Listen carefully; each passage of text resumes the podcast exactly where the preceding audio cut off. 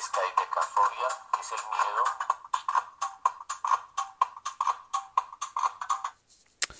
Bem, como é que é? Estamos aí. Mais, mais um episódio. Episódio número 4. Acho que é 4. Não tenho a certeza. Boa. Quarto episódio, já. já, já quatro, quarto episódio já nem sei que número é que é.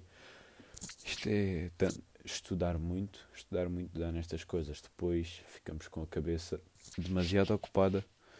E como vocês sabem, obviamente que se aprendemos uma coisa hoje, amanhã já não a sabemos porque é mínimo. E o que é que nós nos lembramos? Lembramos-nos de nada eu também não sei bem o que é que estou a dizer. E olha lá, que merda de tempo é este, meu? O que é que se passa? Eu sei que está a haver tempestade de hora porque aviso para o Steve lembrou-se de mim e mandou-me mensagenzinha de bom dia, tenha cuidado.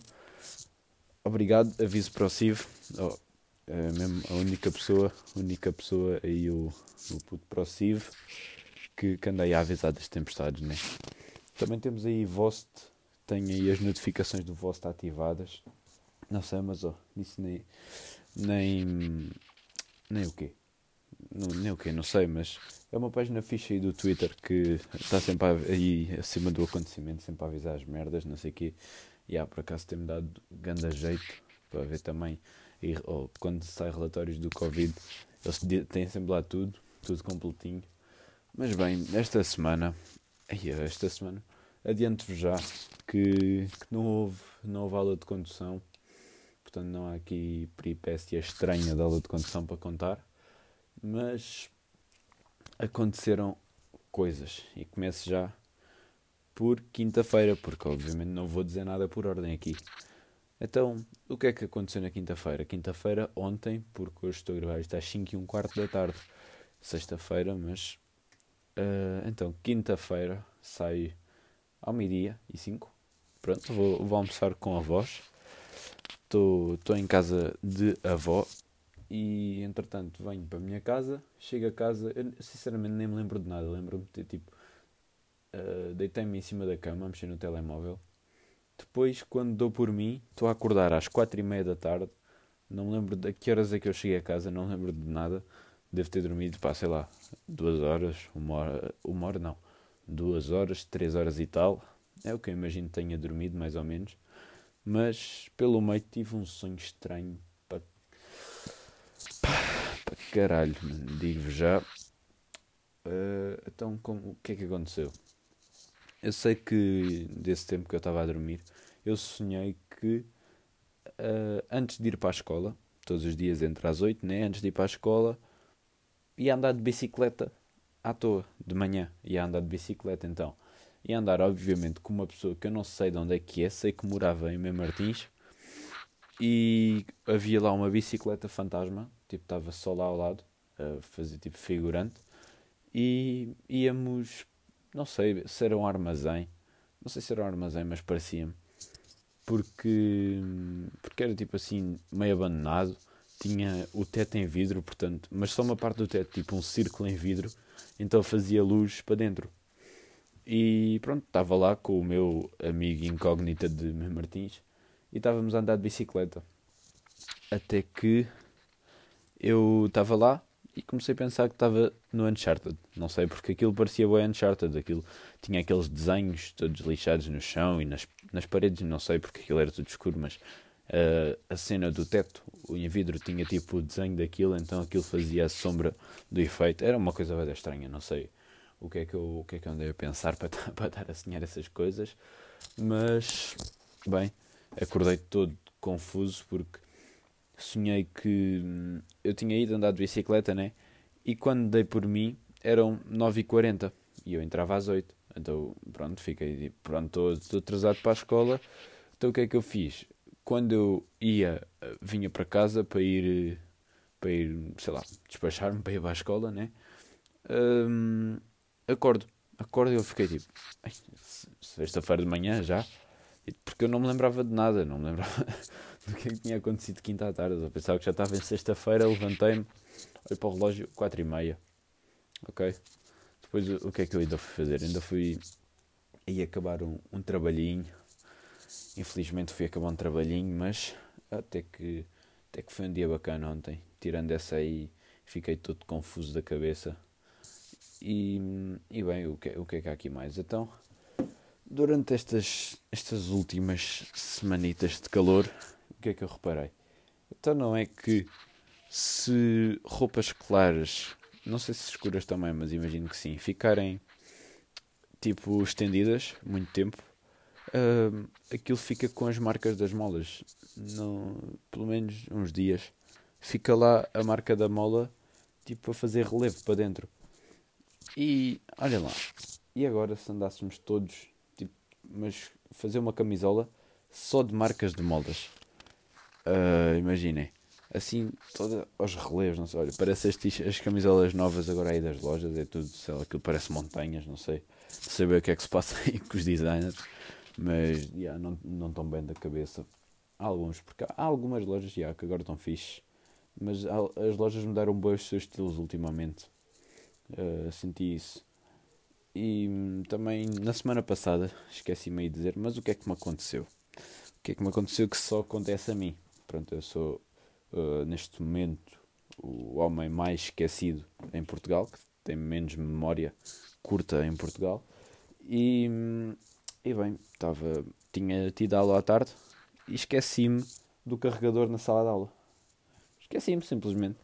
Depois, quando cheguei a casa, 1% de bateria, pânico porque não sabia onde estava o carregador e, obviamente, que ele estava na sala de aula. Depois, no dia a seguir, cheguei lá, cheguei lá de manhã, 8 da manhã, e pronto, lá as auxiliares do bloco a serem, serem bacanas, recolheram lá o meu, o meu carregador e embrulharam num, num pedaço de jornal. Aquilo estava, tudo embrulhado lá no, lá no pedaço de jornal. E bem, devolveram-me e, e nesse dia até me deu jeito, porque eu ia com a bateria a meio para a escola, para aí, porque tive de estar a alternar carregador com a minha irmã. E, e pronto, é o que se faz da vida, esquecer-se de carregador em sala de aula. Mas também, também uma coisa que eu reparei e tive a falar foi hum, as câmaras. Isso eu reparei, quase todos vocês já devem ter reparado que as câmaras mudam de qualidade nas apps. Imaginem, eu tenho iPhone e a câmera normal do iPhone frontal é uma merda. E depois temos a, a traseira que tem dias. Yeah, tem dias que está fixe, tem dias que não. Depois temos a câmera do Insta que frontal acho que consegue ser melhor que a do iPhone normal. Uh, e temos a traseira que é pior, acho eu. E, e também no Snap Snapchat tem grande câmera frontal, acho eu pelo menos, é a melhor das que eu, das que eu uso. E câmera traseira também é boa, logo Snap devia ser fornecedor internacional de câmera, aí de câmaras. Não, mas devia ser fornecedor internacional de câmaras. Aí uh, substitui Canon, obviamente que Snap é melhor que Canon. E e bem, também temos a do WhatsApp, mas essa não se fala, essa nem frente nem atrás, essa não dá com nada. Está mesmo nível abaixo o WhatsApp. Desiludem, desiludem tudo, não, porque se não fosse o WhatsApp, quem é que éramos nós agora? Tipo, como, como é que falamos com as pessoas? Por messages? Por mensagens normais? Por uh, Telegram? Não sei. Mas WhatsApp, yeah, WhatsApp é uma cena que também já se tornou normal, né? Agora todas as pessoas tenham um telefone touch. Uh, também, quem é que hoje em dia não tem um telefone touch, né? Mas não ter o WhatsApp é estranho só. É apenas estranho. Porque hum, é uma cena que até parece que já vem com o telemóvel. Tu chegas a uma pessoa do nada, tem a pessoa 12 anos, tem a pessoa 85 anos, se tiver um telefone touch, diz, olha, uh, não sei o que, mandei para o seu WhatsApp. Pronto, a pessoa vai lá ver. Não, não há muito que saber porque WhatsApp já é tipo uma cena global. Isso existe, tendo em conta que existem tipo 7 bilhões de uh, pessoas no mundo, isso devia ter no mínimo 13 bilhões de downloads. Uh, mas bem, porque também pronto, estão a par cães e isso também já tem WhatsApp. Pronto, também, tal como já têm Instas, também já tem WhatsApp. Uh, mas pronto, é uma cena que se vocês não sabiam, agora passaram a saber, sempre aí a passar knowledge. E bem, devem ter ouvido agora a gavetinha aí que agora não para. Não, mas estou torto na cadeira, claro, depois fico com dores de costas, mas estou torto. Uh, e talvez não me estejam a ouvir muito bem por isso. Ah, não, tenho aqui o micro, portanto até deve estar aceitável. Porque também uso fones de iPhone, porque obviamente não há headphones. Os que eu tenho são. Aquilo é de que marca? Não faço ideia, mas sei que eu no primeiro episódio estive a testar pronto como é que ficava melhor o som e ficava de todas as maneiras uma merda. Mas com aqueles fones acho que conseguia ficar pior do que a falar tipo uh, mãos livres, só falar para o telemóvel. Por acaso vou ver de que marca é que são esses fones. Ok. Então, Blaupunkt. Bem, então, Blaupunkt está tá reprovado. Uh, também porque agora quando eu estou a jogar e, e assim, eu pronto, eu tenho usado estes fones sempre. Isto até nem sabia que isto ajustava a cabeça, estou a descobrir agora mas tenho usado sempre esses fones e, e eles agora deixam de dar do nada. Tipo, estou ligado com eles, meto o, o, cabo no comando e depois deixo de ouvir, deixo de ouvir o, o som do jogo ou quem eu estiver a falar. Depois eles ficam a ouvir, mas eu ouço tudo aquilo, aquilo tudo aos cortes. Depois tenho de ir rodando a entrada do cabo para aquilo dar. Já está já tá a chatear um bocado, portanto agora tenho usado também, também fones normais uh, mas não de iPhone, porque os de iPhone não cabem. Ah, bem, temos de comprar adaptadores, né? Mas também, pronto, rouba só os fones à minha irmã, não é? Por sete vezes que ela vai notar que não tem fones. E, bem, outras cenas também. E água com sabor e lixívia.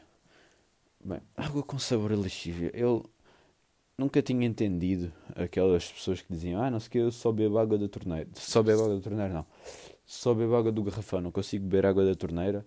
Pronto, não sei que seja casos extremos, óbvio. E pronto, eu nunca tinha percebido bem isso. Até porque eu moro numa aldeia e aqui a água é normal, tal como é da, da torneira, sabe igual à, à do garrafão. Eu não sei quando falta água, que aquilo sabe meio argila e a água vem, vem laranja. Mas, bem, nunca tinha percebido isso, porque eu sinceramente não vejo nenhuma. Também há boa gente que tem uh, marcas de água preferidas, tipo Penacova, uh, Serra da Estrela, não sei. E, e bem, eu nunca tive isso. Eu sempre bebi água da torneira, nunca tive a cena de comprar água e, e pronto. Mas o que eu notei foi que eu no outro dia bebi, bebi o que? Água da torneira de Mem Martins. Eu digo-vos uma coisa, a certo ponto, quando eu bebi aquela água pela terceira vez, já nem sabia se estava a beber água ou se estava a mamar um garrafão de um litro de lixívia. Aquilo sabia tipo, tão mal, sabia químicos, sei lá, aquilo parecia, olhem, aquelas águas cheias dos fertilizantes das hortas. Parecia isso. Não sei, nunca bebi, mas deve parecer, porque aquilo era químicos. Ainda por cima eu punha no frio e a água nem vinha bem fria. Aquilo, yeah, a água da cidade. Cidade, sim, cidade. Yeah, a água da cidade é um bocado estranha. Nunca. Não sabe ao mesmo que da aldeia. Então, e Águas do Norte. Águas do Norte é bué da bom. Eu quando fui, quando fui de férias para o Norte, as águas de lá são bué boas. São bué pesadas, principalmente as do Jerez. Enchem bué, com pouca água. E, yeah, é uma cena que se calhar nós não reparamos, que é tipo, não sei se densidade, mas pronto, tipo o peso da água.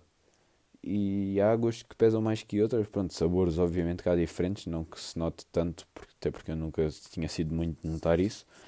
Um, mas yeah, as águas mudam bué de zona para zona e nem é assim tão longe quanto isso, se formos a ver o que é que é a distância de, daqui de Lisboa até Viana do Castelo ou até, até Braga, sei lá, eh, quando é a distância na Rússia. Isso aí para eles, para eles pronto, obviamente que tem ao mesmo tempo que nós, mas não, nem se compara o, o quanto andamos em território nacional ou que andamos lá se fizermos isso. E, e bem, mais aqui umas ceninhas que eu, que eu tinha é que eu ando com uma dor de dentes, não é dor de dentes, na verdade é dor de gengiva, dói-me bué a gengiva do lado esquerdo e está um bocado inchada. E eu sinto também, um, estão a ver quando vos nascem os dentes nos lados, nos lados tipo atrás. Eu sinto assim a forma do dente. E, hum, pois, agora eu penso que o quê? Me dá a nascer o dente do siso, obviamente, e a minha mãe diz, diz que isso são as piores dores que ela já sentiu na vida. Portanto, medo, óbvio, óbvio que eu estou agora, pronto, não sei, não, não, quer, não quer que me nasça o dente do siso, posso só arrancar. Posso pedir para, para me retirarem a gengiva e arrancar eu dente diretamente. Era mais é, não é mais económico, mas uh, poupava muita dor. Pelo menos pelo que me dizem, não sei. Também há coisas que dizem que dói e que não dói, há coisas que dizem que não dói, dói. Aí não dói, dói. Mas, mas bem, pronto. É, agora dentro do CIS está tá aí já a querer vir para fora. Já, tá, já deve ter passado os nove meses dele, portanto, portanto bem. Uh, uma cena também que eu estava a pensar é. Já repararam que. Imaginem, pais uh, às vezes querem que os filhos sejam amigos, obviamente. Uh, e depois isso acaba sempre por ser uma, uma amizade meio forçada, porque uh, imaginem, eu tenho um grupo de amigos e agora eu tinha um filho da mesma idade que o outro amigo do meu grupo. Obviamente que eu ia jantar à casa dele e não sei o quê, e, e queria sempre que o meu filho fosse amigo dos filhos dele. Só que a cena é que nem sempre isso corre como nós queremos, e isso ia acabar por ser mais uma amizade, ou tipo, pronto, mais um conhecido, e às vezes nem é bem, imaginem.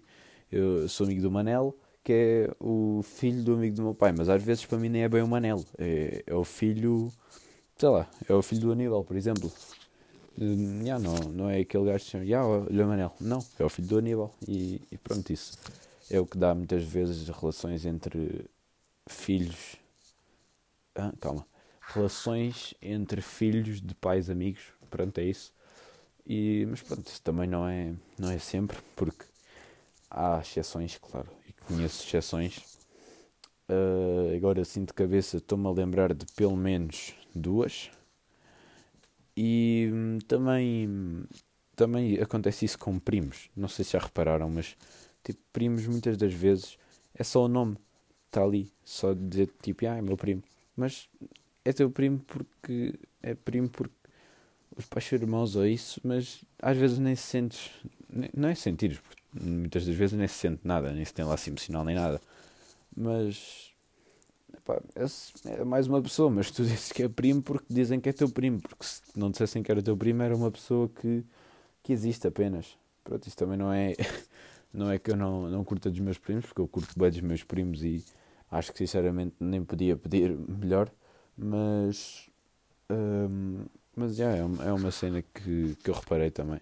Que eu reparei não, mas que eu pensei juntamente com isso dos. Do, dos pais dos pais forçarem entre aspas a amizade entre os filhos é uma cena que eu reparei isso dos, dos primos também mas pronto, é, é uma cena que, que acho que também é geral, né? E acontece a todos. E bem, agora vamos ao quê? Vamos aí a Evaristo.